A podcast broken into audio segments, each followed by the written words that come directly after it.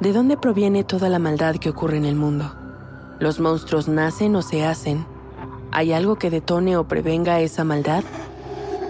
Soy Jessica Borja y te invito a escuchar Los monstruos no viven bajo tu cama, un podcast presentado por el programa Sound Up que investiga el origen de la violencia en mi país, tomando como punto de partida tres casos paradigmáticos que estremecieron a México en los últimos años.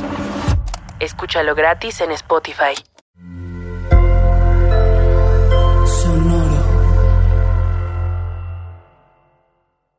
El siguiente podcast contiene lenguaje explícito y descripciones de violencia gráfica. No es recomendable para menores de 16 años sin supervisión de un adulto. No se recomienda escuchar mientras se opera un vehículo automotor.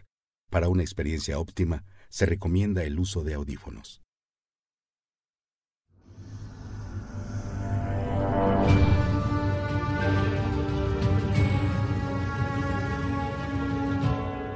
Oscuridad sigue al acecho, ahogándonos en nuestros propios miedos.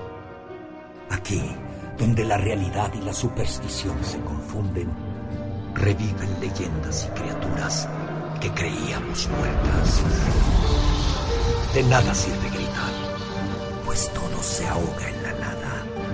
Atrévete a escuchar tu miedo, porque siempre será parte de nuestras crónicas oscuras. La Reina Oscura, los hijos de la noche.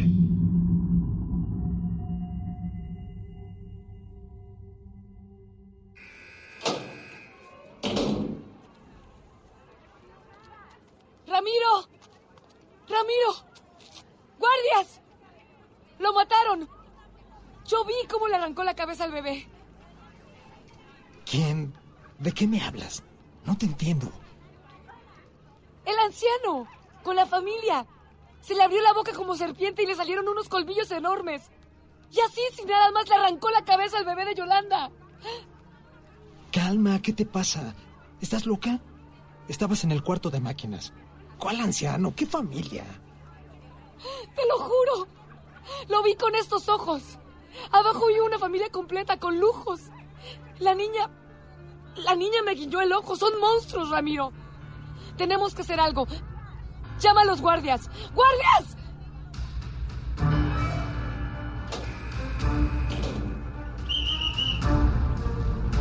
Deténganla.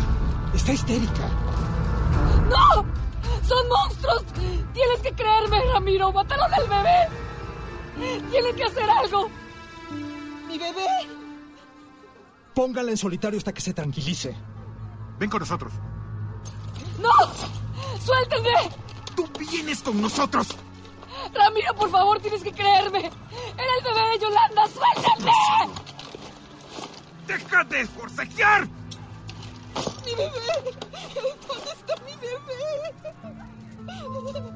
bebé? Yolanda, quieta. No te acerques al barandal. Yo lo oí. Ni se te ocurra decirle algo. En la sombra. Yo lo vi. El bebé está muerto. Rocío, ¿qué pasó con mi bebé? Mira cómo está Yolanda. La vas a volver loca.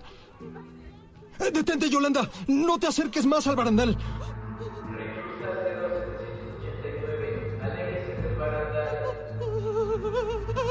La sombra. La sombra me lo quitó. Por eso lloré en la noche. ¡Yolanda! ¡No! ¡Detente! Aquí hay demasiada luz. Por eso yo no lo escucho. Porque está en las sombras. ¡Detente! ¡Guardias! Apaguen la luz. Apaguen la luz. No lo escucho. No lo escucho. En la oscuridad llora. ¡Cuidado! ¡No dejen que se acerque al barandal! ¡Yolanda, detente! ¿Dónde está mi bebé? ¡Deténla! ¿Por qué ¡Yolanda, no no! Porque ya no lo escucho.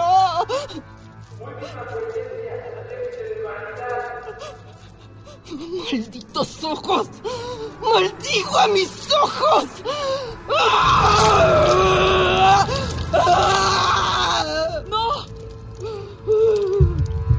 En ese momento ganó su locura. Con sus propias manos comenzó a arrancarse los ojos.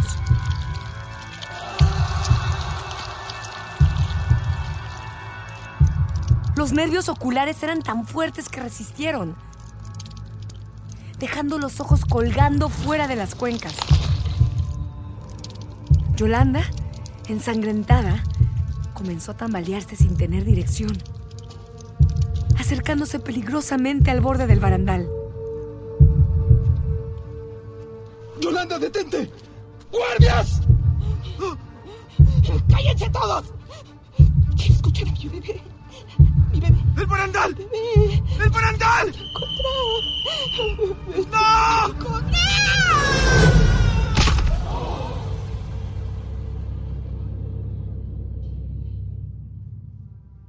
¡No! Yola. Mi Yola. Llévense a Rocío al aislamiento. Tú provocaste todo esto. ¡Llévensela! Te juro que es cierto. Yo sé lo que vi.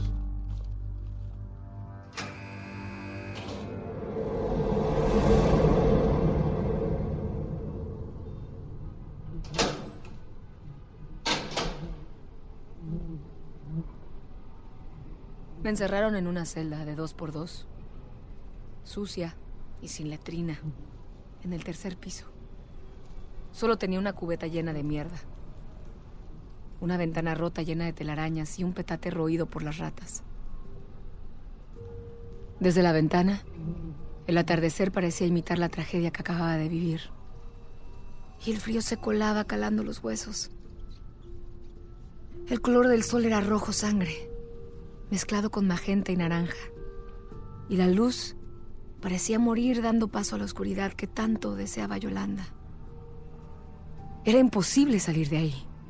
Quería advertirle al director de los monstruos, pero aunque la ventana estaba rota, daba una pared lisa, sin donde sujetarse, que conducía al patio, justo debajo de la torre de vigilancia. Mi corazón me dolía. Sentía un hueco profundo en la boca del estómago. ¿Era yo culpable de lo de Yolanda? Pero yo los vi. Vi lo que hicieron. Me sentía mal. Tenía náuseas. Quería que todo se parara. Los claxones y el tráfico los fui alejando de mi mente para dejar sanar mi culpa. Me hice bolita en una esquina sobre el petate y cerré mis ojos para simular que yo ya estaba muerta. La luz murió también. Y entonces llegó ella. Quien quiera que seas, déjame en paz. No te asustes. Solo vine a darte una disculpa. No me das miedo. Eres una de ellos. ¿Qué quieres? La culpa es de mi hermano Luca. Está enfermo. Nada de esto debió pasar. Estoy de acuerdo. Está loco. Yolanda no merecía morir así. Nadie merece la muerte. Ni Yolanda, ni tú, ni yo. Pues tu hermano y el anciano la merecen después de lo que hicieron. Aunque lo merezcan, es poco probable que suceda. ¿Quiénes son ustedes? ¿Qué quieren? No es fácil etiquetarnos en una categoría. Llevamos aquí muchos, muchos años. No pueden ser tantos. ¿Tú qué tienes? ¿11? ¿12 años? Trece, pero solo en apariencia. Aún así soy la más pequeña. Mi nombre es Joana Angelescu. Nací en Brasov, Rumania, en 1934.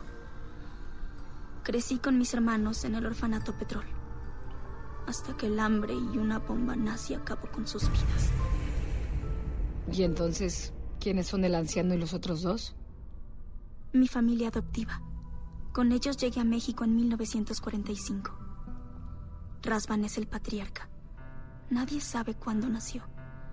Su historia siempre ha sido un misterio. No cuenta nada. Pero lo que sí sabemos es que es el más poderoso de todos nosotros. Él fue quien me regaló su sangre. Luca y Jenica son gemelos. Su madre fue una prostituta romana en tiempos de Alejandro VI. Al morir la madre de tuberculosis, los gemelos fueron separados. Jenica en casa de una familia noble, consentida y caprichosa. Y Luca en un sucio orfanato bajo el asedio de depravados que lo usaban para desahogar sus represiones. Fue Rasvan quien los unió tras la muerte de la madre. Desde entonces, Luca tiene una obsesión extraña con Jenica. Quiere vivir como esposo de su hermana, pero ella solo lo usa para cumplir sus caprichos. Es mala y perversa. Por eso se robó el bebé de la mujer, para ofrecérselo a Jenica como su hijo. ¿Por qué me cuentas todo esto? Porque esto tiene que terminar. Debemos acabar con las muertes. Pues dejen de matar. Así de simple. No es así de simple. La sangre humana es lo que nos mantiene con vida. La sed es insoportable. Necesitamos de sangre. Sin ella el dolor rebasa cualquier límite. ¿Por qué entonces tú no estás muerta? Rasvan no se alimentó de mi sangre. Al morderme, dejó la suya correr por mis venas. Es un esfuerzo casi imposible negarse a beberla toda. Solo alguien muy poderoso puede resistir la sed y transformar a un humano. El impulso de saciarse es irresistible. Entonces, ¿no somos más que ganado con el que se alimentan? Lamentablemente así es. Al final de la Segunda Guerra, perdimos la protección de los nazis. Ellos nos proveían con suficiente alimento. El mundo colapsado retomaba valores y moral que nos dificultaba seguir en el viejo continente. México salía de una época convulsionada y había puesto a un presidente a quien Rasvan tenía amenazado. Se cree que el presidente y su esposa nunca tuvieron hijos. Pero la realidad es que Rasvan se había procurado al único descendiente, criándolo como uno de nosotros, solo para chantajearlo. En cuanto tuvo lo que deseaba, mató al pequeño enfrente de su propio padre, tan solo para demostrar su poder. Las cárceles del país estaban llenas y el gobierno no podía mantener a tanto. Las deudas con las empresas petroleras expropiadas agotaban los recursos tan necesarios para mantener la estabilidad del país. Fue así que, escudado en la misma libertad de culto que promovía, el gobierno firmó un acuerdo con Rasvan. Alimento por oro. Rasvan tiene reservas gigantescas acumuladas a lo largo de los siglos. Así que entraron carretadas de metal para financiar obra e infraestructura. A nosotros se nos acondicionaron los sótanos del Palacio de Lecumberri, desde donde se celebró un festín por nuestra llegada. Se simuló un incendio en la crujía 13 para justificar la matanza y dejaron que nosotros nos alimentáramos libremente. Más de 40 reclusos perdieron la vida esa noche, mientras Rasvan gritaba, ¡Que arde el castillo! ¡Que arda! ¿Y nadie hizo algo para detenerlos? Un par de veces. El buque potrero del llano que nos transportaba a México fue atacado por submarinos alemanes en busca de que regresáramos a Alemania y recuperar su fuente de ingresos. El buque se hundió con nosotros, quienes quedamos protegidos por la oscuridad del océano. Al poco tiempo, una nave pesquera llegó a la deriva a las costas de Veracruz, sin ningún tripulante a bordo, pero con un cargamento de cuatro contenedores cuyo destino era Lecumberri. Más tarde, un teniente sinarquista, un fanático, había descubierto la protección que nos daba el gobierno. Ante la renuencia del presidente de aceptarlo y hacer algo al respecto, una mañana en Palacio Nacional, se le abalanzó disparándole con una calibre 45. Pero el presidente lo desarmó fácilmente. Había sido advertido por Rasvan y ese día traía escondido entre la ropa un chaleco antibalas. Los años pasaron y cada gobierno protegió el pacto. debido al inmenso temor y respeto hacia Rasvan. Al desmantelarle con Berry, recorrimos varios penales hasta llegar a este. Era el más nuevo, y Rasvan siempre prefirió mujeres. Dice que su sangre está menos corrupta. Él cree que al alimentarse de las reclusas le hace un bien a la sociedad, librándola de esta peste criminal. Pero yo no pienso igual. Dios mío, ¿qué clase de monstruos son? ¿Vampiros? ¿Tipo Drácula? Vlad fue un gran gobernante, amado por su pueblo, no la versión barata que ustedes conocen. No esperes simpatía. Alguien debería acabar con ustedes. Estoy de acuerdo. Pero tú eres una de ellos. Fui engañada. No quiero serlo más. Rasvan me transformó aprovechándose de mi deseo de vengar la muerte de mis hermanos. Al poco tiempo huimos hacia México, sin poder vengar su muerte. Y al llegar mi primera menstruación dejé de crecer. Quedé atrapada en este cuerpo, como una niña, sin poder gozar el amor, sentir el calor de otro cuerpo, condenada a matar para sobrevivir. He vivido una vida muy larga. Debería tener hijos, nietos. Sin embargo, mírame. Yo ya viví mi vida. No quiero seguir más. Esta maldad debe terminar. No quiero ser el monstruo que estoy condenada a ser. Debe tener sus ventajas. No mueres. ¿Qué clase de criatura eres? Somos los hijos de la noche. Existimos desde el principio del tiempo, castigados a vivir en las sombras por toda la eternidad. La oscuridad incrementa cada uno de nuestros sentidos. Podemos olfatear la sangre a kilómetros. Algunos somos de niebla, otros pueden transformarse. Poseemos la fuerza de 100 hombres y nos movemos a velocidades inimaginables, tan rápido que no puedes vernos. Nuestra voluntad no puede desobedecerla a una mente débil. Y no tenemos reflejo porque no tenemos alma. ¿Y la luz del sol? El sol y el fuego acaban con nosotros. Somos seres de sombras. Cualquier luz demasiado brillante nos acaba. Antiguamente había gente como nosotros en este continente. Las Tlahuelpuchis, mujeres que huyeron hace miles de años hacia el oeste. La iglesia y los españoles acabaron con ellas. La última fue quemada en Tlaxcala en 1973. Ahora solo quedamos nosotros. Si eres lo que dices, ¿cómo entras aquí sin ser invitada? Tú no puedes invitarme a entrar. Esta no es tu casa. Es una prisión federal. Este lugar es nuestro hogar. Tú eres solo una reclusa.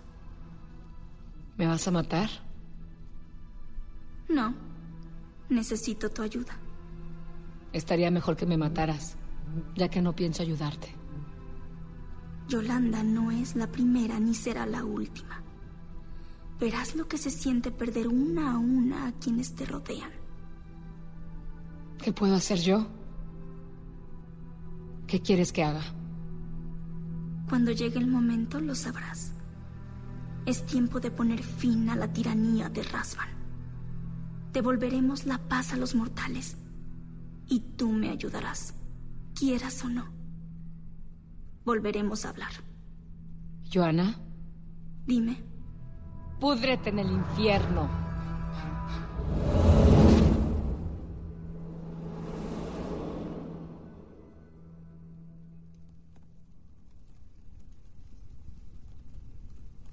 Qué lo hiciste, padre? Acércate. Tú has tenido humanos. Nadie lo ha cuestionado jamás. Son mascotas, querido. Son alimento. No pretendo hacerlos hijos míos. Ser uno de nosotros es un honor que no se otorga a la ligera. Es un gran privilegio. Yo solo deseo tener una familia con Jenica. Y la tienes. Estamos nosotros. Nunca te ha faltado nada. Amor, deseo sentirme amado. Amor. Eso no existe. Es simplemente un puñado de impulsos químicos mezclados con un mutuo interés e inseguridad. El amor puro e incondicional es una farsa. Propaganda que busca justificar cómo todos nos usamos los unos a los otros. El amor es la idea que creamos para mitigar nuestra culpa existencial.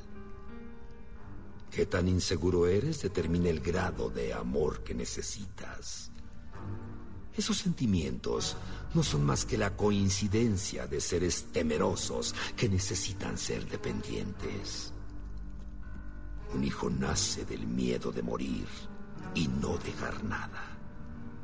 Una pareja busca tolerar una vida de soledad acompañada. Una amistad es simplemente una convivencia apoyada por ideales que la vida tarde o temprano desmiente. El amor es dolor, es sufrimiento. ¿Cuándo has visto un amor que no termina mal? Al más perfecto lo destruye la muerte y el tiempo. Tú eres inmortal. No necesitas amor, sino poder. ¿Y entonces qué nos une a nosotros? Lealtad y obediencia. Nunca lo olvides. ¿Qué sucede? ¿De dónde viene este viento? ¿Por qué se apaga todo? Sal de aquí de inmediato. Pero, padre... ¡Que te vayas!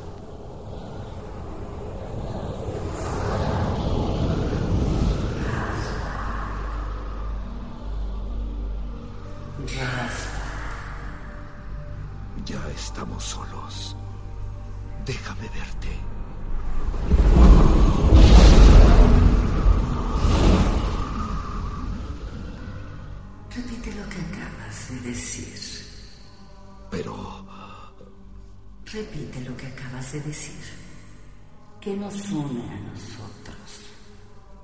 Lealtad y obediencia. Dilo de nuevo, más fuerte. Lealtad y obediencia. Exacto. Que no se te olvide.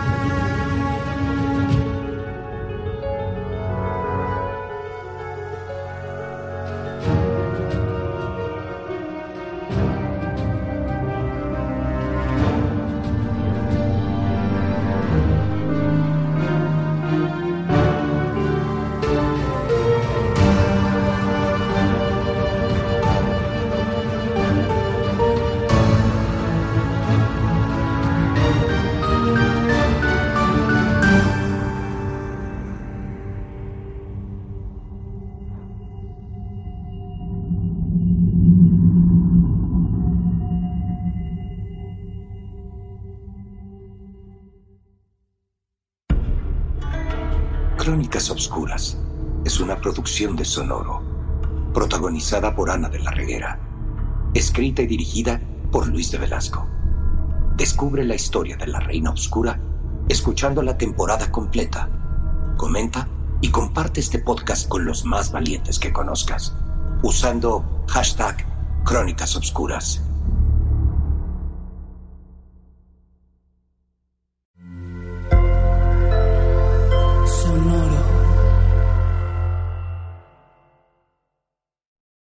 Lucky Land Casino asking people what's the weirdest place you've gotten lucky? Lucky? In line at the deli, I guess? Aha, in my dentist's office. More than once, actually. Do I have to say? Yes, you do. In the car before my kids' PTA meeting. Really? Yes. Excuse me, what's the weirdest place you've gotten lucky? I never win and tell. Well, there you have it. You can get lucky anywhere playing at LuckyLandSlots.com. Play for free right now. Are you feeling lucky? No purchase necessary. Void where prohibited by law. 18 plus. Terms and conditions apply. See website for details. ¿De dónde proviene toda la maldad que ocurre en el mundo? ¿Los monstruos nacen o se hacen? ¿Hay algo que detone o prevenga esa maldad? Soy Jessica Borja y te invito a escuchar Los monstruos no viven bajo tu cama, un podcast presentado por el programa Sound Up que investiga el origen de la violencia en mi país, tomando como punto de partida tres casos paradigmáticos que estremecieron a México en los últimos años. Escúchalo gratis en Spotify.